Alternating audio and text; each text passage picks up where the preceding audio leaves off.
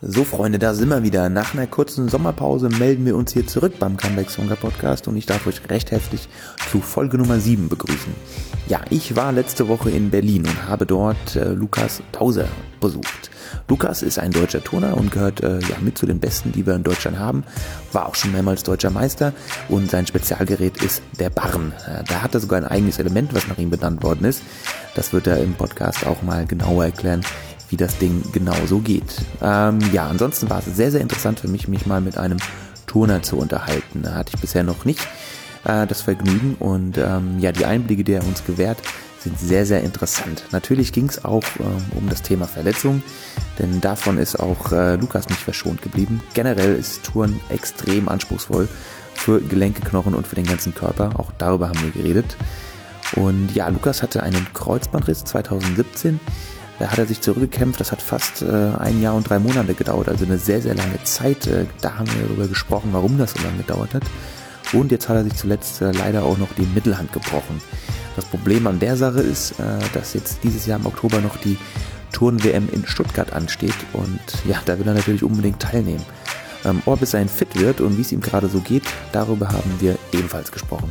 Also, äh, ich kann euch die Folge nur wärmstens empfehlen. Es ist sehr, sehr interessant, was Lukas äh, so zu berichten hat. Ähm, geht auch um, um andere Themen, nicht nur um Sport. Und ja, freut euch auf Folge Nummer 7 mit Lukas Dauser und los geht's.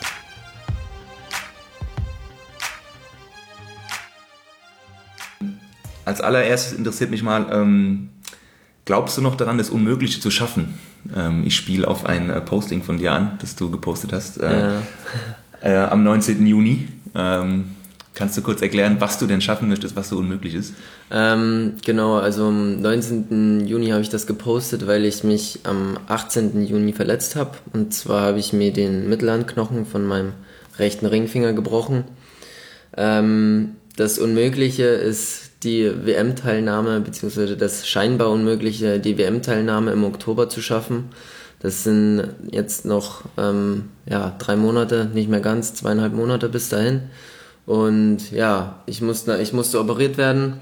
Deswegen hat es natürlich, ähm, ja, ein Knochen braucht sechs Wochen, bis er wieder zusammengewachsen ist. Deswegen ähm, ja, ist in der Zeit natürlich nur äh, Training für meine Beine, beziehungsweise erstmal in der ersten Zeit natürlich kein Training möglich gewesen. Ähm, ja, aber die WM im eigenen Land ist ein absolutes Highlight dieses Jahr im Oktober und ich hoffe oder gebe alles dafür, dass ich da auf jeden Fall mit dabei sein kann. Äh, kannst du kurz erklären, wie das passiert ist? Äh, und zwar haben wir ein Übungstraining gemacht, das heißt, wir machen unsere Wettkampfübungen im Training, das machen wir so ein bis zweimal in der Woche, also wir simulieren sozusagen Wettkampf. Und beim, bei meiner Barrenübung ähm, habe ich mich dann bei einer sogenannten Oberarmstützkehre vergriffen, habe mit den äh, Fingerkuppen auf den Holm gegriffen. Dabei ist der Holm dann genau zwischen Ring und Mittelfinger und ich bin mit meinem ganzen Gewicht sozusagen drauf und dann ist der äh, Mittelhandknochen etwas äh, spiralförmig unter dem, unter dem Fingergrundgelenk gebrochen. Okay, ist das was, was öfters mal passiert? War das Dummheit? War das Pech? Äh, ähm, also kannst du beschreiben, also gerade beim ja, beim Touren, äh, gerade auf den Handgelenken, da ist ja sowieso eine hohe Belastung drauf. Ja, kommt genau. sowas öfters vor? Also es kommt öfter vor. Ich habe insgesamt zehn Finger und mir, glaube ich, mittlerweile sechs bis sieben Mal. Ähm, du hast zehn Finger. Ja. Und, ich auch. Und mittlerweile sieben Mal die Kapsel ausgekugelt von meinen Fingern. Das heißt, ja. ähm, sowas passiert öfter. Dass der Mittelhandknochen dann natürlich dabei gleich bricht, ist äh, Pech, ja, mhm. kann man so sagen. Also es passiert öfter, dass man sich mal verstützt und mal, ja, wenn du meine Finger anschaust, die äh, ja, aber da haben wir was gemeinsam. Ich als, ich als Handballer, meine Finger sehen genauso aus als die krumme Finger, ja. ja Können wir genau. jetzt streiten, wer die also hässlicheren Finger hat. Das passiert, wie gesagt, schon, schon mal des Öfteren. Ja. Dass da natürlich gleich was bricht, ist dann Pech. Ja. Mhm. Was ging dir als erstes durch den Kopf? Ja, scheiße also, erstmal. Noch andere Frage, hast du direkt gespürt, okay, da ist was kaputt? Ja, also ich habe gemerkt, da ist was kaputt. Ich dachte erst, es wäre wirklich nur die Kapsel gewesen, bin dann runtergefallen vom Barren und lag dann dort am Boden und habe ja ein bisschen äh, gewartet, bis mein Trainer mit dem Eis kam. Dann haben wir das erstmal gekühlt. Zum Glück war zu dem Zeitpunkt noch ein Physiotherapeut mit in der Turnhalle. Der hat sich's direkt angeschaut und äh, ja, hatte mich erst gefragt und da hatte ich gesagt, ich denke, es ist die Kapsel. Und nach den ersten paar Untersuchungen, die er noch vor Ort direkt in der Halle unterm Barren sozusagen gemacht hat, hat er mir aber gleich mitgeteilt, dass ähm, er vermutet, dass es eben der Mittelhandknochen ist. Und ich bin direkt danach ins Bundeswehrkrankenhaus nach Berlin gefahren mit meinem Trainer. Dort in die Notfallaufnahme und ja, nach dem ersten Röntgen hat sich dann der Verdacht bestätigt, dass eben wirklich der Mittelhandknochen gebrochen ist und dass eine OP unumgänglich ist. Hm.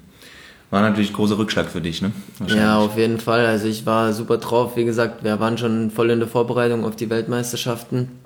Und ja, deswegen war das natürlich, ja, vor allem in den ersten, ja, sag ich mal, vier, fünf Tagen auf jeden Fall ein herber Rückschlag, ähm, den man natürlich erstmal verdauen muss. Hm. Jetzt sitzen wir ja hier zusammen, äh, weil das Thema Comeback Stronger ist und es geht natürlich immer um Verletzungen und den Umgang damit ähm, und dann oft natürlich mit einem Happy End, mit einem Comeback. Ähm, das war jetzt nicht dein einziger Rückschlag. Du hattest ähm, im Jahr 2017 im Juni dir das Kreuzband gerissen. Das war wahrscheinlich im Vergleich dazu jetzt die deutlich äh, kompliziertere und schwierigere Verletzung. Soweit ich das gelesen habe, hast du fast über, also oder eigentlich über ein Jahr pausieren müssen. Ja. Also es hat genau. sehr, sehr lange gedauert. Kannst du kurz mal erklären, ja. warum das auch so lange gedauert hat?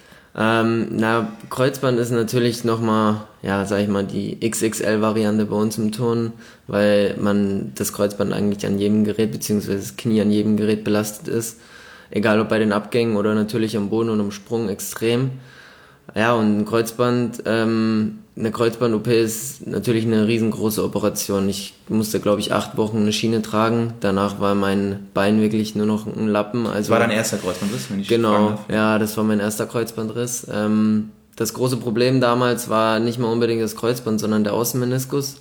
Der heilt einfach schlecht, weil der schlecht durchblutet ist. Ähm, darum musste ich eben acht Wochen eine Schiene tragen und durfte nicht belasten, beziehungsweise mein Knie ähm, kaum bewegen. Dadurch sind viele Verklebungen äh, entstanden, aber es war natürlich erstmal wichtig, dass der Meniskus, der genäht wurde, erstmal wieder halbwegs gut zusammenwächst, damit er natürlich die späteren Belastungen wieder standhält. Mhm. Und ja, darum wurde ich eben zum zweiten Mal dann nochmal im Oktober 2017 operiert, wo einfach Vernarbungen und Verklebungen gelöst wurden, damit ich wieder die volle äh, Beweglichkeit in mein Knie bekomme. Ja, und dann natürlich mit einer großen OP im Juni, mit einer kleineren OP im Oktober. Der ganze ges äh, gesamtkörperliche Aufbau natürlich äh, fängt man dann wieder bei Null an, so dass ich dann ja eigentlich ab, sag ich mal, November wieder anfangen konnte, erstmal meinen Körper in Schuss zu bringen, aber mit den ganzen Reha-Trainings und bis das Knie wirklich abgesichert ist, dass man wieder beispielsweise ein Doppelsalto oder eine Doppelschraube oder was auch immer springen kann, äh, dauert das einfach ein bisschen. Ich habe dann meinen ersten Sechskampf, also an allen Geräten, nach einem Jahr und drei Monaten wieder geturnt. Und, Zeit, ja. ja. und meinen ersten Wettkampf ohne Abgänge damals noch, das war nach acht Monaten im März. Da habe ich dann sozusagen ähm, am Seitpferd geturnt. Da ist das Knie beim Abgang kaum belastet, weil das Seitpferd natürlich nicht so hoch ist und man dort keinen Saldo runter macht. Okay. Ja, deswegen also kann man sagen, Kreuzbandrisse passieren in jeder Sportart und ähm, es gibt Sportarten, in der sind Sportler nach äh, sechs, sieben Monaten schon wieder zurück. Ist im Turnen eher sehr, sehr schwierig, ne, weil es einfach eine ganz andere Belastung nochmal ist für euer Knie. Genau, genau, das kann man so sagen. Also wir müssen nicht nur laufen oder kleinere Sprünge machen, mhm. das war natürlich nach, ja, sage ich auch, nach einem halben Jahr wieder möglich. Aber diese großen Belastungen, wie gerade schon gesagt, mit Doppelsaltos oder wenn dann noch irgendwie eine Schraube, dass man halt mal nicht direkt in der Achse landet, muss natürlich die Muskulatur das auch irgendwie wieder abfangen können und das benötigt einfach Zeit. Hm. Jetzt war das ja da im Juni 2017 auch noch irgendwie ein bisschen spezielles Ereignis. Du bist kurz vorher noch deutscher Meister geworden im Mehrkampf. Und genau. dann, dann ist das, glaube ich, am, das war der, bei der deutschen Meisterschaft in genau, Berlin. in Berlin genau. auch, genau, im Rahmen des Deutschen Turnfests damals, 2017. Also ähm, Höhepunkt und Tiefpunkt innerhalb von wenigen Tagen. Innerhalb von zwei Tagen, genau. Also der Mehrkampf war am Montag, wenn ich mich recht erinnere. Mhm. Am Dienstag hatten wir dann noch eine Stadiongala, da wurde der Fabian Hambüchen ähm, verabschiedet, da waren wir im Olympiastadion und ja, haben ihn da noch zu seinem Olympiasieg gratuliert und das war somit sein Rücktritt gegeben und am nächsten Tag war eben dann die, die Einzelfinals. Am Boden bin ich noch Zweiter geworden, somit Vize-Deutscher Meister und ja, eineinhalb Stunden später stand das Ringefinale an. Dort habe ich eine neue Übung probiert, ähm, ein bisschen schwerer als die bisherige, weil ich ein, ein Ring ist nicht mein bestes Gerät, aber ja, um da einfach auch ein bisschen konkurrenzfähiger zu sein, habe ich mich für die schwerere Übung entschieden und ja, leider beim Abgang ähm, bisschen zu wenig Rotation gehabt, wollte genau stehen.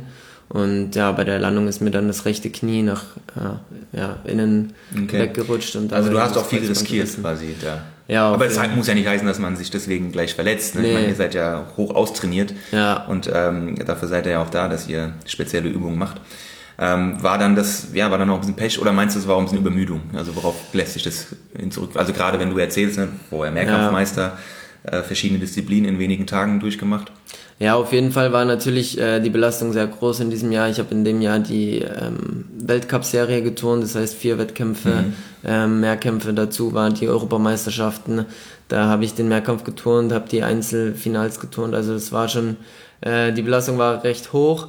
Aber gut, im Nachhinein ist man immer schlauer. Also es wär, war der letzte Wettkampf der Saison oder wäre der letzte Wettkampf der, der Frühjahrssaison gewesen ähm, wenn ich normal lande oder abroll, selbst wenn ich stürze, aber nichts passiert, sagt jeder, gut, alles richtig gemacht, du hast nochmal probiert, ähm, eine neue Übung zu turnen, äh, darauf lässt sich auf jeden Fall aufbauen und ja, das ist natürlich, wie gesagt, im Nachhinein ist man immer schlauer, aber ähm, für, die, für die weiteren Jahre oder ja, für die nächsten Wettkämpfe war es mir auf jeden Fall eine Lehre und da ziehe ich auch meine, meine ja, Lernen draus und meine Erfahrungen. Hm, jetzt haben wir ja schon angesprochen, dass du quasi eine sehr lange Pause hattest. Ähm, wie bist du denn da so durchgekommen? Also ist ja natürlich auch äh, für den Kopf, du hast auch, es gibt einen FAZ-Bericht über dich, da steht, äh, Zitat, ähm, das psychische Leiden war eigentlich höher als das physische Leiden. Ja, ähm, vielleicht kannst du das, das mal kurz so ein bisschen sagen. genauer ansprechen, wie du dich da gefühlt hast in dem einen Jahr und drei Monaten. Ja, natürlich. Ähm, es ist eine Verletzung, ist immer scheiße, kommt immer zum falschen Zeitpunkt und äh, ist immer schwer, aber zu dem Zeitpunkt war es für mich auch extrem bitter, weil ich dort gerade zu meinem, ja, meinen Höhepunkt eigentlich hatte. Ich bin Vize-Europameister geworden, eben wie gerade schon gesagt, Deutscher Meister. Ja. Und dann natürlich so ein Tiefschlag in dem Jahr selbst äh, ist es natürlich äh, ja extrem schwer, dass man wieder zurückkommt, die Motivation überhaupt findet, äh, wieder in die Halle zu gehen. Ich habe ja vorher gesagt, mein Bein war, meine Muskulatur im Bein, das war wie so ein Lappen. Mhm. Das wieder alles aufzubauen, ähm, kostet viel Kraft, aber ja, deswegen ist es da immer wichtig, dass einfach das Umfeld, glaube ich, auch von einem Sportler ähm, stimmt. Und da war natürlich meine Familie, meine Freunde, meine Freundin äh, tagtäglich für mich da. Und ja, im Endeffekt muss man aber trotzdem alleine durch auch als Sportler. Also man muss natürlich selber ähm, sich auch ja, die sich, sich einfach wieder beweisen wollen, dass man da wieder hin will. Aber weil du alleine sagst, warst du irgendwo in einem Reha-Zentrum, wo du wenigstens nicht alleine warst, weil das höre ich immer wieder von Sportlern. Es hilft ihnen dann, wenn sie in ein Reha-Zentrum gehen, wo auch andere Sportler mit den gleichen Problemen sind. Ja. Wie war das bei dir? Ja, bei mir war es auch so. Also die ersten Wochen war ich in München hm. ähm, beim Consport Center und dort sind auch nur Sportler. Also dort hatte ich auch mit ganz vielen Sportlern ähm, ja, mit denen man sich einfach auch austauschen konnte und mhm. die einem da auch geholfen haben und natürlich auch äh, ja, Mut gemacht haben, dass es wieder wird. Und ja, es ist natürlich immer schön, beispielsweise, wenn man jetzt jemanden sieht, der gerade wieder anfängt, beispielsweise nach einem Kreuzbandriss, ähm, ja, verbindet man das natürlich auch irgendwie mit sich und weiß, dass es äh, ja, möglich ist und sich da wieder rankämpfen will. Habt ihr als Turner irgendwie ähm, ein spezielles Reha-Training, was, was sich unterscheidet von ähm, Reha-Training von einem Ballsportler jetzt zum Beispiel? Also in den ersten Wochen oder Monaten würde ich sagen nicht, aber natürlich dann hinten raus auf jeden Fall, ähm, weil bei uns natürlich diese ja, Scherkräfte, wenn man bei einer Landung äh, landet, wahrscheinlich noch mal ein bisschen größer sind, wie wenn man jetzt beispielsweise zum ja, Kopfball abspringt. Aber ähm, ja, im Endeffekt denke ich, ist das relativ ähnlich. Beide Knie, wir müssen wieder voll funktionieren im Leistungssport und ja, die Maximalkraft ist da äh, für mich auf jeden Fall der entscheidende Faktor, mhm. dass es einfach wieder diesen hohen Belastungen standhält. Wie ist es eigentlich generell? Also ich rede zum ersten Mal mit ja. einem Turner. Ich bin froh, dass ich gleich jemanden habe wie dich, der auch noch zu den Besten in Deutschland gehört. Äh, wie ist es denn generell mit der Belastung im Touren? Ähm, wie, wie, wie alt kann man da werden? Oder ich meine, das ist ja schon eine hohe Abnutzung. Ich meine, die, die, die Kräfte, die da auf einen wirken, sind ja. enorm. Also wie, wie ist denn da die normale äh, Lebenszeit eines Turners, wenn man einigermaßen gut durchkommt? Also, also es gibt Turner, die sind 30 Jahre und turnen echt noch auf sehr hohem Niveau. Aber, aber das sagst du schon so, als wenn es die Seltenheit wäre. Also es ist, es ist schon eher selten, ja. ja. Also so, ähm, ich sag mal 28, 29 ist schon so das Alter, wo es dann wirklich auf jeden Fall ja, nicht, nicht mehr, nicht mehr weit bergauf geht. Okay. Aber man muss natürlich auch sagen, beispielsweise Fabian Hambüchen hat mit 30 seinen Olympiasieg gefeiert. Hm. Also es ist natürlich äh, schon möglich, in dem Alter noch Höchstleistung zu bringen, aber ja, wie du gerade schon gesagt hast, die Abnutzung von den, ja, sag ich mal dann wahrscheinlich 20 Jahren Leistungssport, Leistungsturnen ist natürlich enorm. Ähm, körperliche Probleme sind der Alltag bei uns. Also es gibt eigentlich keinen Tag, an dem man keine körperlichen Probleme oder. Was tut dir heute weh? mein Handgelenk, weil ich die Woche wieder ein bisschen angefangen habe zu stützen okay. und zu hängen. Ähm, nachdem ich jetzt dreieinhalb Wochen gar nichts gemacht habe, ist natürlich dann ja Handgelenk, Ellbogen, yeah. meine Achillessehne ein bisschen, weil ich natürlich viel für die Beine gerade mache auch. Yeah. Aber ja, also ich sag mal die so. Die ersten Schritte morgens die Treppe runter sind bei dir auch eher schwierig. Ja, ja. Okay. du bist ja noch gar nicht so alt. Nee. Aber wie wir ja gerade gelernt haben fürs Touren, kommst du jetzt langsam schon ins reife Alter. Ja. Ähm, du bist 26. Genau. Und äh, ja, dann war das aber auch mit dem Kreuzbandriss, ähm, da warst du dann 24? Ja, genau. Dann, dann, war das, also klar, das ist immer ein scheiß äh, Zeitpunkt, aber mit 24 könnte man dann, dann quasi so seinen absoluten Höhepunkt erreichen. Ne? Also, ja, also so fiese Frage jetzt von mir, aber... Nee, aber das ist, ist schon richtig. Also so mit vier, zwischen 24, 27, 28 sind, sag ich mal, so die Jahre, in denen man dann wirklich, sag ich mal, auch die Erfahrung einfach mitbringt, schon ein paar Wettkämpfe geturnt hat, ein paar gute vielleicht, mhm. aber auch ein paar schlechte, wo man einfach auch die Erfahrungen sammeln konnte und ja, wo man dann einfach auch auf dem Höhepunkt seiner Karriere wahrscheinlich ist. Und da kam denen dann der Kreuzbandriss dazwischen. Genau. Keine einfache Zeit, ne? kann ich mir vorstellen. Aber du hast es ja dann irgendwie geschafft und dann gab es ja auch dein Comeback. Äh, ja. Deswegen sitzen wir hier zusammen. Ja. Ähm, wie war das denn? Wie hat sich das angefühlt? Also und kannst vielleicht auch beschreiben, wo das dann war. Ähm, das war die erste WM-Qualifikation 2018 dann im, im September. Und ja, das war in Stuttgart damals. Es war ein cooler Wettkampf. Ich kannte die Halle schon, weil ich mhm. dort vorher schon mal einen Wettkampf äh, geturnt hatte. Ähm, ja, es war ein cooles Umfeld. Meine Familie waren da, meine Freunde waren da, meine Freundin war mit dabei. Ähm, ja, ich wollte natürlich erstmal in erster Linie einfach nur wieder zeigen, dass ich wieder zurück bin, beziehungsweise einfach auch meine Trainingsleistung, die zu dem Zeitpunkt echt super war, auch versuchen im Wettkampf abzurufen. Und habe das auch an dem Tag echt super geschafft und habe es geschafft, dass ich nach ja, einem Jahr und drei Monaten Verletzungspause direkt bei, der, bei, der, bei meinem ersten Wettkampf wieder die ähm, den, den Jungs, sag ich mal, zeige, dass ich wieder zurück bin und habe direkt den Mehrkampf gewonnen und habe mir somit auch mein WM-Ticket erturnt gehabt. Ähm, die ja. WM war dann noch im gleichen Jahr in, genau, in Doha? Ne? Genau, die war dann noch im gleichen Jahr. Und das war was richtig Besonderes, natürlich nach der Verletzung ähm, zurückzukommen, es direkt zur Weltmeisterschaft überhaupt zu schaffen und dann auch noch dort so gut zu turnen, dass man dann wirklich zu den acht besten ähm, Barrenturnern äh, gehört von der ganzen Welt, ist natürlich ja einfach ein ein Lohn für die ganze harte Arbeit in den letzten eineinhalb Jahren dann gewesen. Der Barren ist eh dein Lieblingstongerät, richtig? Genau, ja, absolut. Ich habe sogar gelesen, es gibt sogar eine, ähm, ein Element, was nach dir benannt ist. Ja, der auch das Dowser. Jetzt. Ja, genau. Ich habe auch, ich habe mir die äh, Erklärung durchgelesen. Ja. Ich habe hab nicht kapiert. ja, Vielleicht kannst du, ich. es ist jetzt echt, echt schwer im Podcast das zu erklären. Ja. Aber erklär doch mal ganz kurz, was der Dowser ist. Der Dowser ist ein Element am Barren. Ähm, das ist eine sogenannte Riesenfelge. Das kann man sich, kann man sich vorstellen. vorstellen ja. ähm, mit einer Dreivierteldrehung auf einen Holm. Das ist jetzt nicht ja. ganz auf, also über einen Arm dreht man sozusagen und steht dann am Hand, im Handstand auf einem Holm mhm. und macht wieder eine Vierteldrehung zurück in den Oberarmstütz. So ist es ungefähr die leichte Erklärung. Das hat, das, das hat, aber vor dir noch keiner gemacht, oder? Nee, genau. Also ich hatte damals, ähm, ja, man überlegt immer wieder neu zum Jahresbeginn, sage ich mal, mit seinem Trainer, ah, okay. wo sind noch Möglichkeiten, an welchen Geräten könnte man vielleicht noch das oder das Element einbauen. Ähm, und ja, da sind, bin ich mit meinem Trainer damals zusammen auf die Idee gekommen, dass wir vielleicht mal irgendwie was eigenes kreieren könnten und ja. Aha. Und den hast du dann bei, in, bei, bei einem Wettkampf dann zum ersten Mal gezeigt und genau. dann haben die, die, die Juroren oder Wettkampf hat äh, Wettkampfrichter haben gedacht, was ist das? Oder die haben es auch zum ersten Mal gesehen dann? Ge genau, so ist das. Also ähm, okay. das war bei einem Weltcup damals in Portugal. Äh, es muss natürlich vor dem Wettkampf, 24 Stunden vor dem Wettkampf, muss es der Wettkampfleitung mitgeteilt werden, dass dort ein neues Element geturnt wird. Damit sie auch aufpassen. Da, damit sie auch aufpassen und wissen, was sie damit anfangen sollen. Die stufen das sozusagen in die Wertungsvorschriften ein. Mhm. Und ja, genau so ist es dann gelaufen. Ich habe das dort zum ersten Mal geturnt als ja, äh, erster Turner auf der ganzen Welt. Und das ist jetzt ein normales Element, was andere Turner auch machen?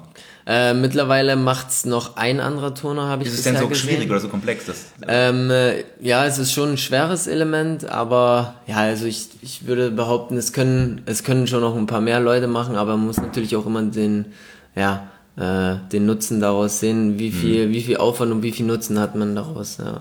Aber höchst interessant, ja. Ja. Ähm, äh, an die Ringe gehst du jetzt nicht mehr so gerne, weil du dir das Kreuzband gerissen hast? Oder ist das, weil Thema Angst, ja. spielt, spielt Angst eine Rolle jetzt irgendwie? Ähm, also, also, Angst ist immer blöd. ja, also Angst muss ich sagen nicht. Respekt ist, ist vielleicht das richtige Wort. Ich habe keine Angst vor meinem Ringeabgang beispielsweise jetzt, aber ich habe Respekt davor. Ich bin extrem konzentriert davor. Ich gehe es mir nochmal davor im Kopf durch, ähm, dass man da einfach auch mental fit ist. Man muss einfach darauf vorbereitet sein und das ist was anderes als vor der Verletzung, aber als Angst würde ich es jetzt nicht beschreiben. Mhm. Ist wahrscheinlich dann auch völlig fehl am Platz. Ja, auf jeden Fall. Äh, generell, also Angst, wenn ich so die Übungen sehe, die ihr macht, da kriege ich Angst beim Schauen. Äh, ja. wie, ist, wie bist du eigentlich zum Turn gekommen? Wie ging das ähm, denn los? War Turn von Anfang an dein Sport? Ähm, auch. Also ich hatte damals äh, mit sechs Jahren eben im Turnen angefangen. Das, ich kam dazu, weil meine Schwestern haben Ballett gemacht und ja, ich fand die Bewegung, Bewegungsabläufe irgendwie cool, aber als Junge und Ballett ist irgendwie dann doch nicht so cool. Ähm, ja, und meine Eltern haben mich dann mal in den Turnverein gesteckt und da hat man eigentlich relativ schnell gemerkt, dass ich ja da irgendwie ein Talent dafür habe. Mhm. Hab aber nebenbei in meiner Grundschulzeit zwischen sechs und zehn Jahren nebenbei noch Fußball gespielt und Tennis mhm. was mir auch sehr viel Spaß gemacht hat. Aber mit zehn Jahren stand dann eben die Frage, was mache ich weiter? Gehe ich aufs Sportgymnasium ähm, und verfolge Turnen, sage ich mal, als Leistungssport wirklich oder ähm, gehe ich auf ein normales Gymnasium und spiele wie jeder das andere junge Fußball. Ja, sozusagen. Also mit zehn, mir war relativ schnell klar, dass ich auf jeden Fall turnen will. Ähm, okay. Auch Fußball und Tennis hat mir super viel Spaß gemacht, aber Turnen war dann irgendwie da hatte der doch irgendwie einen höheren Stellenwert für mich damals und bin dann eben aufs Sportgymnasium gegangen und ab dem Zeitpunkt war es dann echt ein absoluter Leistungssport mit neunmal in der Woche Training. Wir hatten dann, wie ich gerade schon gesagt habe, auf der Sportschule die Möglichkeit vor dem Unterricht schon zu trainieren und ja, habe das dann dort durchgezogen bis zu meinem Abitur. Und wann war so der Punkt, äh, als du gemerkt hast, okay, das wird jetzt wirklich, ich kann hier wirklich Karriere machen? Boah, das ist schwer. Also ich habe schon gemerkt, ich war immer ein ganz guter Jugendturner auch, aber habe nie zu den Besten in Deutschland gehört, war immer zwar im, im engeren Kreis der Nationalmannschaft, aber habe es zu dem wichtigsten Juniorenwettkampf nicht geschafft, mich zu qualifizieren. Damals hatte ich mich an der Schulter verletzt und wurde dort operiert mit 16. Aber ja, ich sag mal so mit 17, 18 hat man schon gemerkt, ja, der hat auf jeden Fall Potenzial. Ich konnte es damals noch nicht 100% immer abrufen. Ist dann aber auch ein schwieriges Alter, wenn man es vielleicht da gerade nicht schafft, äh, ja. dass man dann auch wirklich am Ball bleibt. Ich meine, mit 16, 17 hat man vielleicht auch andere Interessen. Genau, ja. Ähm, deswegen äh, Respekt, wenn man da dann noch so durchzieht. Und auch wenn man vielleicht noch gar nicht an ja. der Spitze ist. Und dann war das ja. wahrscheinlich auch, zeugt von viel Ehrgeiz bei dir wahrscheinlich. Ja, auf jeden Fall. Also ich würde mich schon auch als ehrgeizigen Typen oder Mensch beschreiben. Aber ja, wie gesagt, also man hat natürlich alle andere Interessen, aber ich muss natürlich sagen, man hat mir damals auch ein bisschen die Freiheiten gegeben, sowohl von zu Hause als auch von den Trainern. Oder der, mein damaliger Trainer, der wusste damit umzugehen. Ähm, und hat mich, sag ich mal, da auch, äh, ja, hat mir da ein bisschen frei Hand lassen, dass ich da natürlich auch ja, trotzdem eine schöne Jugend hatte, trotzdem vielen Training und allen möglichen Sachen. Aber er hat natürlich immer das gesehen, irgendwann kommt der Tag, da hab ich, ist, bin ich dann raus, sage ich mal, aus dieser Pubertät und mhm. ähm, ja.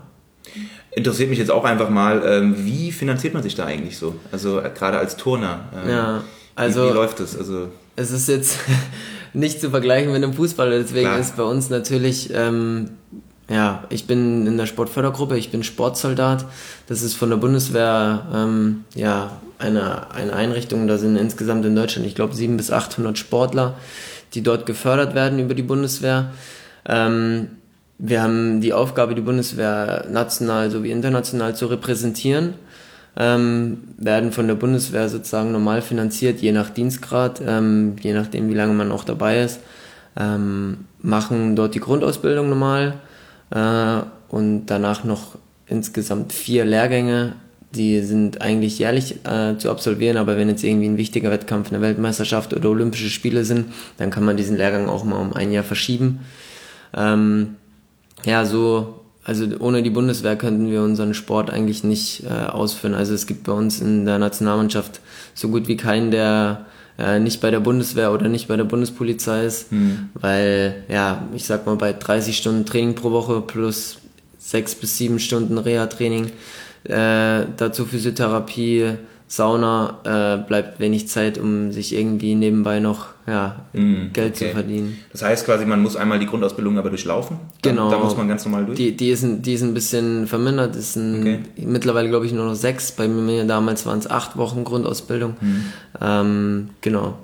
Okay. Und welchen Dienstgrad hast du jetzt? Ich bin derzeit Stabsunteroffizier. Jawohl. Und genau. Ähm, ja, wie gesagt, also die Bundeswehr ist für mich äh, ja, absolut wichtig, weil sonst könnte ich meinen Sport nicht so ausführen. Natürlich hat man nebenbei noch mal hier einen Sponsor, mal da irgendwie vielleicht äh, irgendwie, wo man sich in Schauturnen irgendwie nebenbei noch was dazu verdienen kann. Ich sag immer so, als äh, aktiver Turner ähm, lebt man gut aber das Problem ist natürlich immer, was kommt danach, nach der Karriere. Man hat keine Ausbildung oder ja, kein Studium fertig, darum muss man sich natürlich selber kümmern. Und das ist natürlich ja, immer eine kleine Gratwanderung auch. Ja, jetzt wirklich, ja. Das heißt, es ist wirklich so trainingsintensiv das ganze Jahr? Nein, also ihr habt ja auch mal Phasen, wo ihr weniger trainiert, oder? Nee, eigentlich nicht. Also als Turner hat man, wie gesagt, wow. auch eine Ganzjahressaison. Der erste Wettkampf ist Anfang März und der letzte Wettkampf ist meistens am, am 1. Dezemberwochenende. Ähm, Dazwischen ist natürlich über Weihnachten hat man meistens mal so eine Woche Urlaub und wenn es gut läuft, wenn es der Zeitplan zulässt, dann hat man Mitte des Jahres noch mal eine Woche. Ansonsten ist man wirklich durchgängig eigentlich ja am Trainieren. Natürlich, äh, die einzelnen Trainingsinhalte sind natürlich anders. Also wir machen jetzt nicht das ganze Jahr Übungen, aber. Aber sei mal ehrlich, es gibt doch auch Tage, wo du sagst, ich habe jetzt keinen Bock. Natürlich, natürlich. Also ich kenne keinen, bei dem es nicht so ist ja. und jeder, der sagt, es ist nicht so, der lügt, würde ich behaupten. Ähm, natürlich gibt es Tage, wo es, wo man keine Lust hat und man keinen Bock hat in die Lässt du das dann irgendwie, also kriegst du dann einen auf den Deckel? Weil ich meine, du bist ja letztendlich doch ein Einzelsportler, du bist ja für dich selbst verantwortlich. Ja, klar. Äh, wenn du halt irgendwie jetzt ein bisschen müde im Training rumläufst, also gibt es dann irgendwie vom Trainer direkt einen auf den Deckel oder lässt man dich dann auch einfach mal in Ruhe? Also wie, wie muss man sich das vorstellen? Ähm, ja, einen auf den Deckel bekommt man nicht. Also jetzt ähm, in unserem, sag ich mal, als, als Seniorenturner eigentlich nicht mehr. Natürlich, wir wissen alle, was wir wollen. Mhm. Wir ähm, trainieren jetzt nicht extra schlecht, um den Trainer irgendwie ins nee. auszuwischen. Aber nee, auf jeden Fall. Ähm, gibt es diese Tage, der Trainer ist dann nicht sauer, sondern wir sind natürlich ein Team, wir versuchen da irgendwie zusammen durchzukommen. Mhm. Er versucht mich aufzubauen und wenn er merkt natürlich, heute ist er müde, heute geht irgendwie nichts, dann versucht man natürlich das Training so anzupassen, dass man trotzdem noch ordentlich trainiert hat und ja, dann am nächsten Tag einfach wieder Vollgas geben kann. Mhm. Wie war das denn in, in deiner Zeit, als du deinen Kreuzbandriss hattest, als du wirklich ähm, nicht wirklich tun konntest über mhm. ein Jahr. Hast du da mehr studiert wenigstens? Da habe ich mehr studiert, genau. okay. Da habe ich die Zeit genutzt. Perfekt. Ähm, habe dort äh, zwei Semester, also nicht voll, aber ich glaube vier Prüfungen damals gemacht. Yeah. Also fast ein komplettes Semester ähm, geschafft. Und ja, das muss man dann natürlich auch nutzen. Aber das war mir dann auch eigentlich ganz recht, weil ich da zu dem Zeitpunkt natürlich mehr Zeit hatte. Klar, mit Reha-Training ähm, ist auch viel Zeit weggegangen, aber die Zeit in der Turnhalle war natürlich nicht ähm, einfach umzumünzen in, in, in, die normale Zeit und deswegen hatte ich da echt viel Zeit und ähm, ist ja, auch gut, bin dann auch in die Uni ein ablenken, ja. ne? Also ja, auf jeden Fall. Ist ja umso besser, wenn man dann noch irgendwas ja. hat, was man machen kann, was ja. ein bisschen vom Sport ablenkt, weil so geht's ja jedem äh, äh Profiathleten, der quasi nur mit seinem Sport beschäftigt ist. Äh, viele fallen dann auch ein bisschen in ein Loch, wissen gar nicht, was sie mit sich anfangen sollen.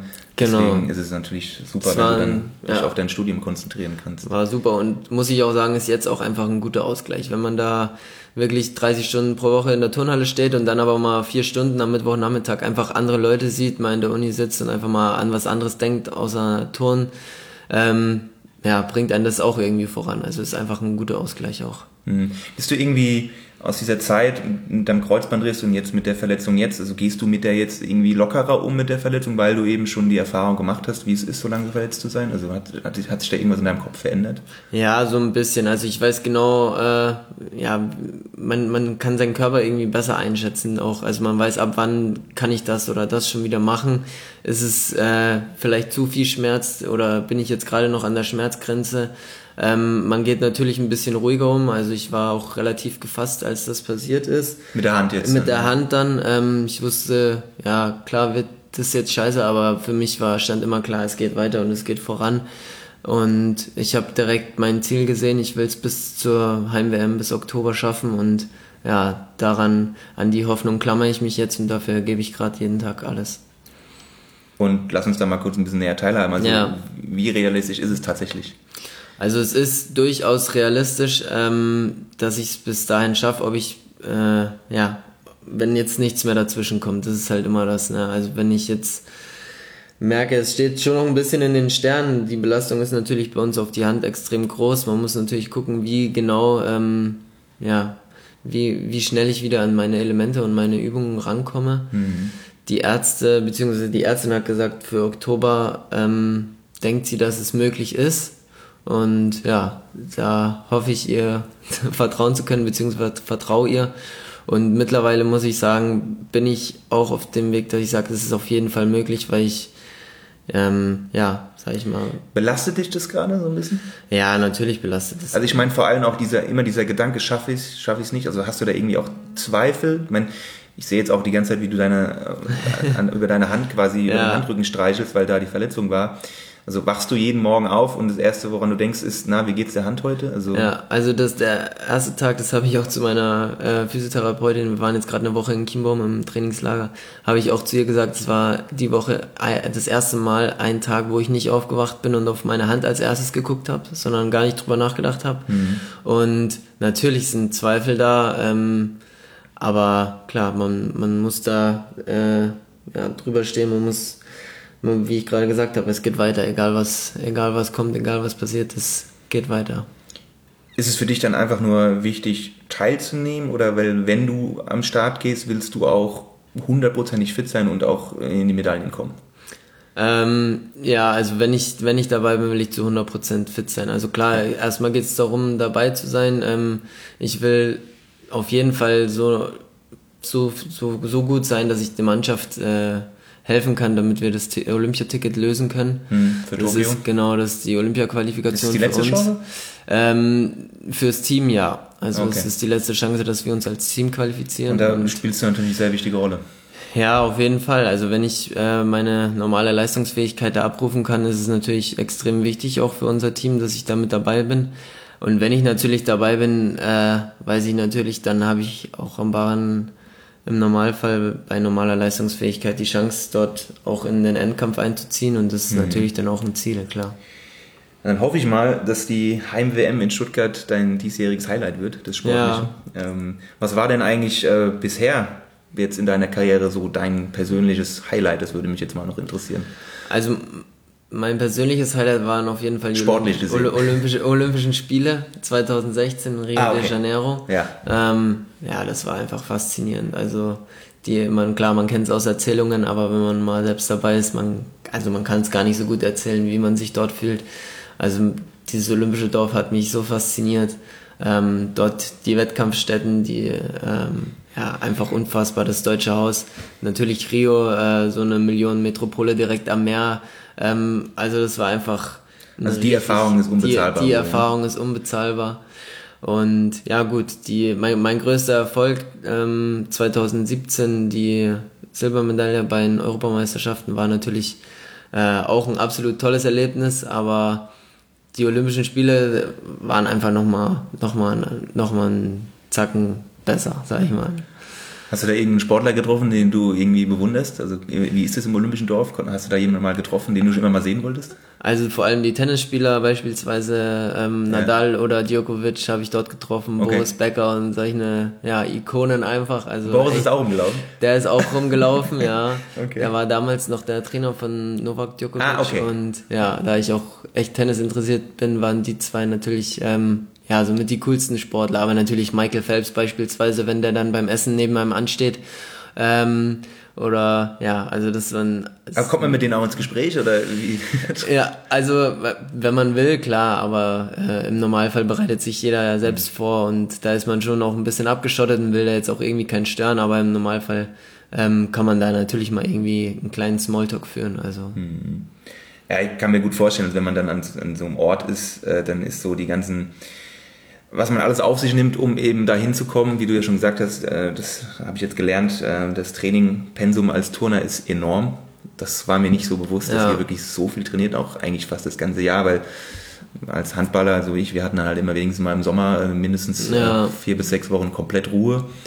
Das ist bei euch scheinbar nicht ganz so der Fall, ne? Ja, vor allem ist es halt immer recht schwer, wieder einfach reinzukommen bei uns. Also in drei, vier Wochen baut man halt so viel ab und auch dieses Gefühl für die Geräte, ist einfach so wichtig, dass man das beibehält, weil das dauert sehr lange, bis man das wieder hat, einfach, ja. ja. Ähm, kurz mal vorausgeschaut, also klar, die WM äh, in Stuttgart ist jetzt dein nächstes Ziel, äh, bis dahin wieder fit zu werden. Ähm, was denkst du denn, wie lange du überhaupt dann noch äh, jetzt in dem Pensum turnen möchtest, willst, kannst? Ja, also das ist. Ähm, Gibt's da einen Plan? Der, der Plan, den ich mir gemacht habe, ich will auf jeden Fall bis zu den Olympischen Spielen 2020 touren. Das heißt jetzt auf jeden Fall noch bis nächstes Jahr. Und dann werde ich mir neue Gedanken machen. Ich habe eigentlich keine Probleme noch zu sagen, ich probiere nochmal einen Olympiazyklus, also nochmal vier Jahre zu touren. Ähm, da kommen wir jetzt auf das Alter, wie lange kann man turnen, von davor wieder zurück. Also ich, mhm. dann wäre ich 31 2024 und das wäre dann auf jeden Fall der Schlusspunkt. Aber ob ich das nochmal mache, beziehungsweise ähm, ja, ob ich nochmal vier Jahre Vollgas geben kann und will, ähm, werde ich mir nächstes Jahr nach den Olympischen Spielen überlegen. Okay. Medaille? Äh, gerne, ähm, aber klar, es, es ist von so vielen Faktoren abhängig, man kann das nicht planen. Aber du hast das Potenzial äh, dazu. Ich also, das, das kann man ja mal sagen, ne? Ja, also ich habe das Potenzial, aber äh, ich würde sowas jetzt, ja, ich, ich sage sowas immer ungern, weil, ja, ich weil, ich mich, weil, weil ich mich dabei immer nicht, nicht, nicht so gut fühle, okay. wenn man das vorab sagt, weil hinterher ähm, alle, die ihn dann hochloben, die hauen einen dann auch wieder in den Keller, wenn es nicht geklappt hat. Na klar, aber man muss ja Ziele vor Augen haben. Auf und, jeden äh, Fall. Gesundes ja. Selbstbewusstsein gehört da irgendwo auch äh, dazu und wenn man das Potenzial dazu hat und du jetzt äh, hoffentlich verletzungsfrei bleibst, ähm, dann kann das ja auch klappen. Ja, ähm, das ist wahr. Abschließend hast du für unsere Zuhörer noch irgendeinen Tipp, wie man denn so äh, durch so eine Phase, wie du das jetzt auch durchgemacht hast mit deinem Kreuzbandriss, äh, was dir da am meisten geholfen hast und wie du da am besten durchgekommen bist. Vielleicht hast du da irgendwie noch einen kurzen Tipp für unsere Zuhörer. Ja, ich glaube, das Wichtigste ist einfach, dass man ein klares Ziel hat, wo man wieder hin will, äh, egal in welcher Lebenslage und dass man einfach daran auch glaubt und auch daran festhält und auch wenn man dann in der Zeit, ähm, in dieser Reha-Zeit bei mir jetzt beispielsweise auch mal wieder den einen oder anderen Rückschlag einstecken muss, sich davon nicht unterkriegen zu lassen, sondern einfach weiter daran arbeiten und ja, bis man eben dann sein Ziel erreicht hat, einfach alles daran setzen, um da wieder hinzukommen, wo man mal war. Lukas, super, äh, das waren schöne abschließende Worte. Ähm, Danke. Wir, die ganze CBS-Gemeinde, unsere Zuhörer und äh, ich natürlich auch wünschen dir jetzt alles Gute für die nächsten Wochen und Monate. Die werden sehr entscheidend wichtig sein für dich. Ja. Und dann hoffen wir doch sehr, dass wir dich äh, bei der Heim-WM in Stuttgart dann sehen können.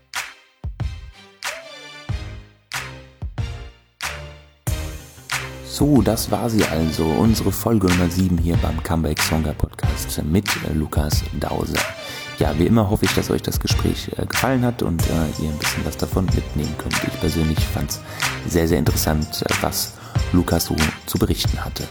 Ja, an dieser Stelle darf ich jetzt noch auf äh, die Instagram-Kanale verweisen. Ähm, zuerst natürlich von unserem Gast. Ihr findet ihn unter @lukasdauser, alles klein zusammengeschrieben. Ist sehr, sehr interessant, was es dort zu sehen gibt. Äh, Lukas zeigt viel aus dem Training, dementsprechend gibt es viel Spektakuläres zu sehen. Ja, spektakulär ist es natürlich auch bei uns auf Instagram. Ihr findet uns unter @come.backstronger und wir freuen uns über jeden Abonnenten. Außerdem würden wir uns auch sehr freuen, wenn ihr unseren Podcast weiterempfehlt oder ihm auch eine, gerne eine gute Bewertung gibt. Äh, fünf Sterne, ja, die würden gut tun. Gut, in diesem Sinne wünsche ich euch jetzt eine gute Trainingswoche, kommt gut durch die Hitze und wir hören uns hier an dieser Stelle wieder in zwei Wochen, dann mit einem neuen Gast und äh, wieder einem interessanten Gespräch zum Thema Comeback Stronger und Verletzungen. Also in diesem Sinne, mach's gut, bis dahin, ciao, ciao.